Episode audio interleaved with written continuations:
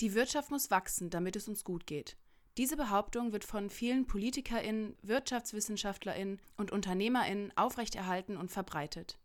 Man muss nicht Ökonomie studiert haben, um verinnerlicht zu haben, dass eine Rezession eine schlechte Nachricht und eine brummende Wirtschaft ein Anlass zum Aufatmen sei. Doch immer mehr Stimmen, die sich kritisch gegenüber dem ungezügelten Wirtschaftswachstum äußern, werden laut. Sie sagen, Wirtschaftswachstum und entfesselter Konsum ist nicht mit Umweltschutz und sozialer Gerechtigkeit zu vereinen, denn es gibt planetare Grenzen, die ein solches System schlichtweg unmöglich machen. Das Konzeptwerk Neue Ökonomie setzt sich für ein Umdenken in der Wirtschaft und Gesellschaft ein. Unter anderem fordern sie eine radikale Reformation des Wirtschaftssystems hin zu einer Postwachstumsgesellschaft, das sogenannte Degrowth. Sie sagen, nur so lässt sich ein nachhaltiges Wirtschaften realisieren. Wirtschaft ohne Wachstum? Viele Menschen stehen dem kritisch gegenüber. Deswegen habe ich Ruth vom Konzeptwerk Neue Ökonomie mit den gängigsten Kritikpunkten an der Idee konfrontiert. Nur reiche Länder können sich eine Postwachstumsgesellschaft, also Degrowth, leisten.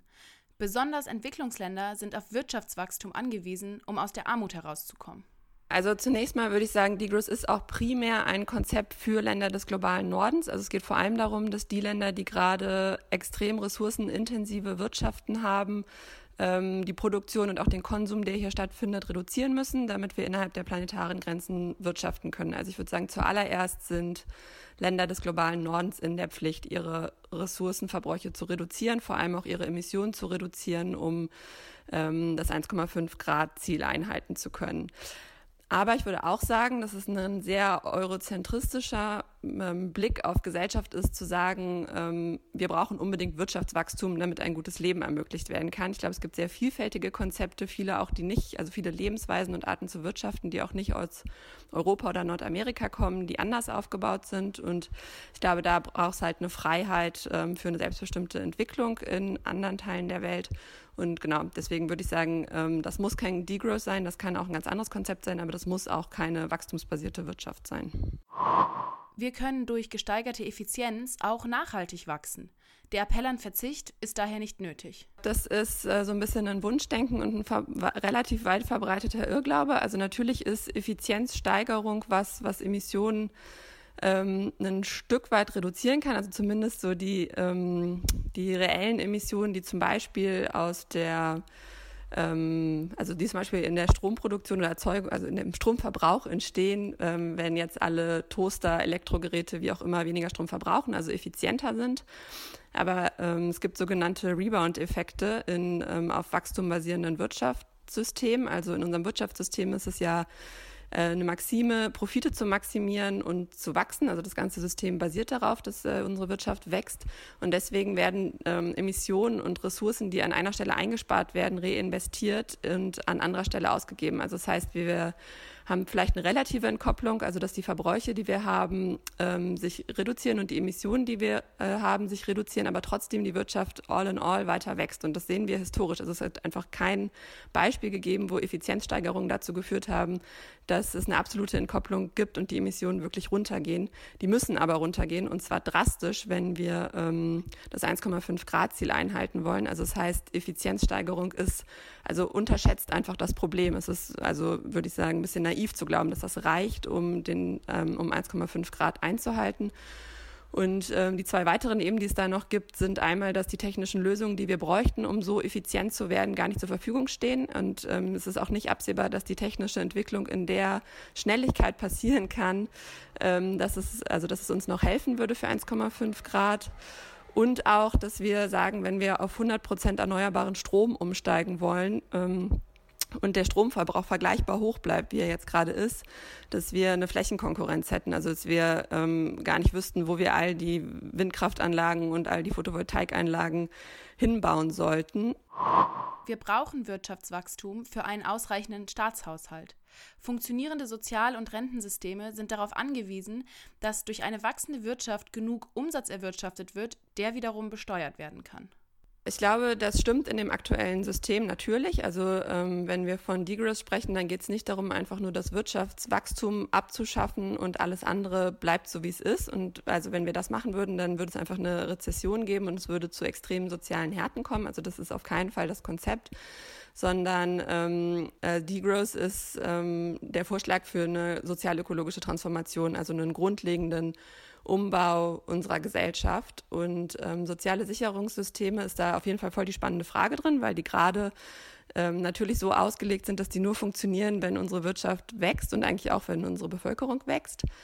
Und das, äh, genau, aber das könnte ja auch anders organisiert sein. Und wir gehen davon aus, dass ähm, in einer sozial-ökologisch gerechten Gesellschaft sehr viel mehr ähm, soziale Sicherheit nicht nur über Ausschüttung von Geld funktioniert, sondern über das Bereitstellen von ähm, Dingen, die wir zur Befriedigung unserer Grundbedürfnisse brauchen. Also zum Beispiel das Bereitstellen von Wohnraum, ähm, solidarische Arten, ähm, Lebensmittel zu produzieren, die wir auch regional produzieren können und diese bereitzustellen und dass sich alles eher an Bedürfnissen von den Menschen hier orientiert und dass äh, viel davon nicht mehr über Geld geregelt wird, sondern über einfach das Bereitstellen von dem, was wir brauchen und das Bereitstellen von Arbeitskraft, die wir brauchen, um das zu produzieren und dass Arbeit auch anders funktioniert, also dass wir sehr viel weniger so produzierend arbeiten und nur noch das also herstellen und produzieren, was wir wirklich brauchen. Das heißt, sehr, sehr viel auch einfach nicht mehr produziert würde, zum Beispiel Waffen oder ähm, für also ökologisch und sozial schädliche Chemie,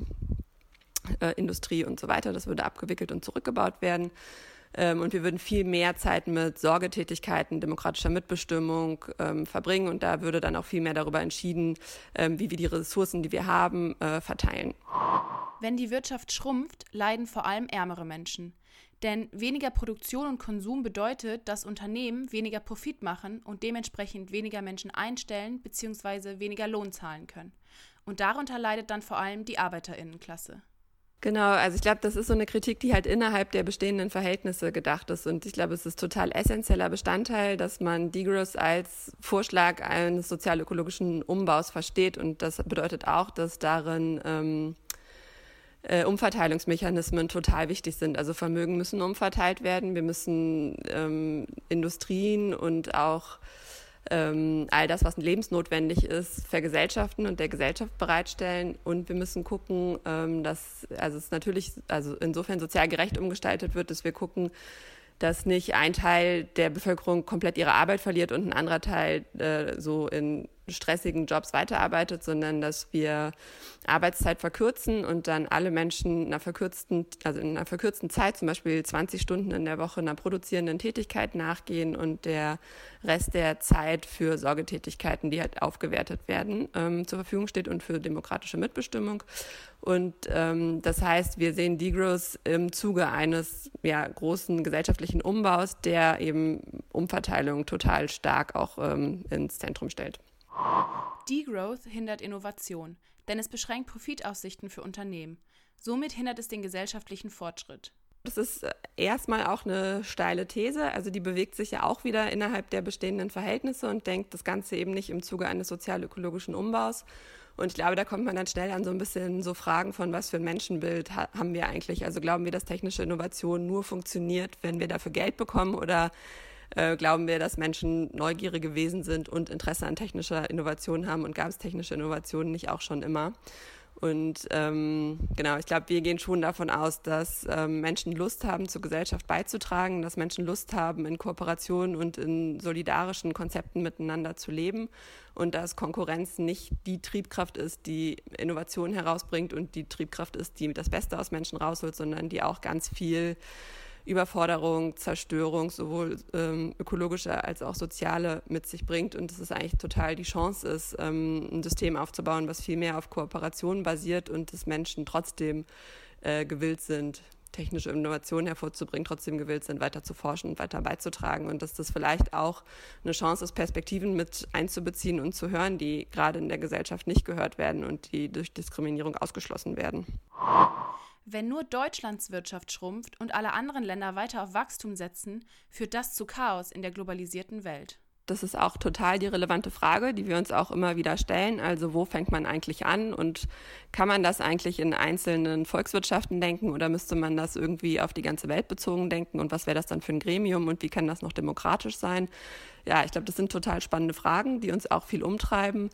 Ähm, und ich glaube auf jeden Fall, dass es eine Übergangszeit gibt, in der das chaotisch würde und dass ähm, es, also und dass auch die Frage so nach Standortpolitik eine total relevante ist. Also wenn wir also wenn der deutsche Staat anfangen würde, Unternehmen zu vergesellschaften und ähm, irgendwelche sozial-ökologischen Kriterien an Unternehmen oder, weiß ich nicht, Steuervergünstigungen ähm, oder eine höhere Besteuerung anlegen an Unternehmen, dann würden die natürlich irgendwo anders hingehen, wo das nicht so ist. Und es gäbe bestimmt noch Länder, wo das nicht so wäre. Und dann würde das Ganze einfach nur verlagert werden.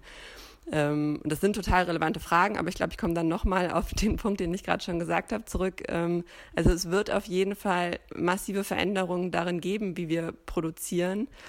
Ähm, weil wir diesen Wohlstand und dieses, dieses oder dieses Wachstumsniveau, was wir gerade halten müssen, immer zu immer immer höheren Kosten ähm, erwirtschaften. Das heißt, wir müssten das immer weiter abschirmen. Also das würde halt dazu führen, dass wir mit Waffengewalt Grenzen abschirmen müssten und immer stärker Menschen in anderen Teilen der Welt ausbeuten wollen. Und ich glaube, das ist halt die Alternative dazu. Und trotzdem würde das irgendwann nicht mehr funktionieren. Also der Preis würde immer höher werden, es müsste immer gewalttätiger durchgesetzt werden und irgendwann würde es trotzdem nicht mehr funktionieren. Und ich glaube, das sind halt diese beiden äh, Wege, die es gibt, mit den aktuellen Krisen umzugehen. Also das eine ist halt neoliberal weiterdenken, ähm, das Ganze so nach rechts abdriften lassen und mit Waffengewalt ähm, Ausbeutung vorantreiben und Grenzen abschirmen äh, von Menschen, die in Teilen der Welt leben, die dann nicht mehr bewohnbar sind. Und der andere Weg ist halt einen solidarischen Ausweg und das ist ähm, wir müssen umbauen, wir müssen umverteilen, wir müssen mit den Ressourcen, die wir haben, einen Weg finden, die möglichst gerecht zu verteilen. Und das ist auf jeden Fall schwierig und das ist auch was, was wir nicht gewohnt sind, was wir neu lernen müssen. Ähm, aber ich sehe einfach keinen anderen Weg, diese Krisen zu lösen, die nicht extrem gewaltsam sind oder werden. Die Vorschläge des Konzeptwerks sind sicherlich radikal und fordern viel Mut zur Lücke und eine Bereitschaft, Wirtschaft und Gesellschaft neu zu denken. Angesichts der Dringlichkeit und Gefährlichkeit der Klimakrise und den drohenden Katastrophen sind die Maßnahmen jedoch vielleicht eben nicht zu radikal, sondern gerade genau richtig, um das Schlimmste zu verhindern. Ruth vom Konzeptwerk Neue Ökonomie hat noch erklärt, wie der Weg Schritt für Schritt hin zu der von ihr beschriebenen Utopie aussehen könnte. Also ich glaube, wir haben so einige Vorschläge, wie ähm, also was erste Schritte sein können. Ich glaube, ein ganz wichtiger Punkt, der wurde auch schon angesprochen, ist äh, Umverteilung. Also ich glaube, dass eine Daseinsvorsorge für Menschen essentiell ist, auch damit sie bereit sind, ähm, gesellschaftliche Veränderungsprozesse mit anzugehen und damit so die Existenzangst äh, der entgegengewirkt werden kann. Ähm, genau, und ein zweiter Punkt, der, glaube ich, total wichtiger Prozess darin ist, ist eine Wirtschaftsdemokratie zu erhöhen. Also wir, sind, wir schlagen vor, dass praktisch die Menschen, die in Unternehmen arbeiten, entscheiden, was dort zu welchen Konditionen produziert wird und ähm, damit eben auch mitentscheiden, wer wie viel verdient. Und das heißt, es würde innerhalb von äh, Unternehmen zu einer Umte äh, Umverteilung kommen von Einkommen und ähm, es gäbe halt eine viel wichtig, also viel stärkere Verhandlungsmacht darüber, wie auch Menschen, die zum Beispiel an Fließbändern arbeiten und entlang der Lieferketten arbeiten, äh, was die verdienen und zu welchen Konditionen produziert wird. Und dadurch würde wahrscheinlich also soziale Ausbeutung total abgemildert, vielleicht irgendwann auch abgeschafft werden und auch ähm, ökologische Ausbeutung reduziert werden. Ich glaube, das sind so zwei wichtige Sachen. Ähm, und ich glaube, es geht auch nur, wenn wir den ordnungspolitischen Rahmen verändern, also der Staat auch eine wichtige Rolle in dieser Übergangsphase hat. Ähm, und wir Schlüsselindustrie vergesellschaften. Also das heißt, die Zweige, die gerade extrem viele Emissionen produzieren, müssten vergesellschaftet werden und es müsste praktisch verboten werden, dass diese Unternehmen weiter auf diese Art und Weise ähm, Emissionen in die Luft äh, ballern, weil wir sagen, es hat äh, so einen starken gesellschaftlichen Schaden, dass es ähm, relevant ist, dass der Staat dort eingreift. Genau, und genau, ich glaube, genau das Gleiche lässt sich halt sagen für Industriezweige, die gerade gewinnen ähm, mit ähm, grundlegend, also gewinnen mit grundlegenden Menschenbedürfnissen machen. Das sind zum Beispiel die, der Gesundheitssektor, aber auch ähm, die Auseinandersetzung gerade um Wohnen. Und ja, also ich glaube, wir müssten viel mehr Industrie, die gerade ähm, in der freien Wirtschaft ist, wieder unter eine staatliche oder unter eine demokratische Kontrolle bringen und dann auch dazu übergehen, dass wir ähm, viel, viel mehr Zeit haben für Mitbestimmung und dann Unternehmen von den Menschen gestaltet werden, die darin arbeiten.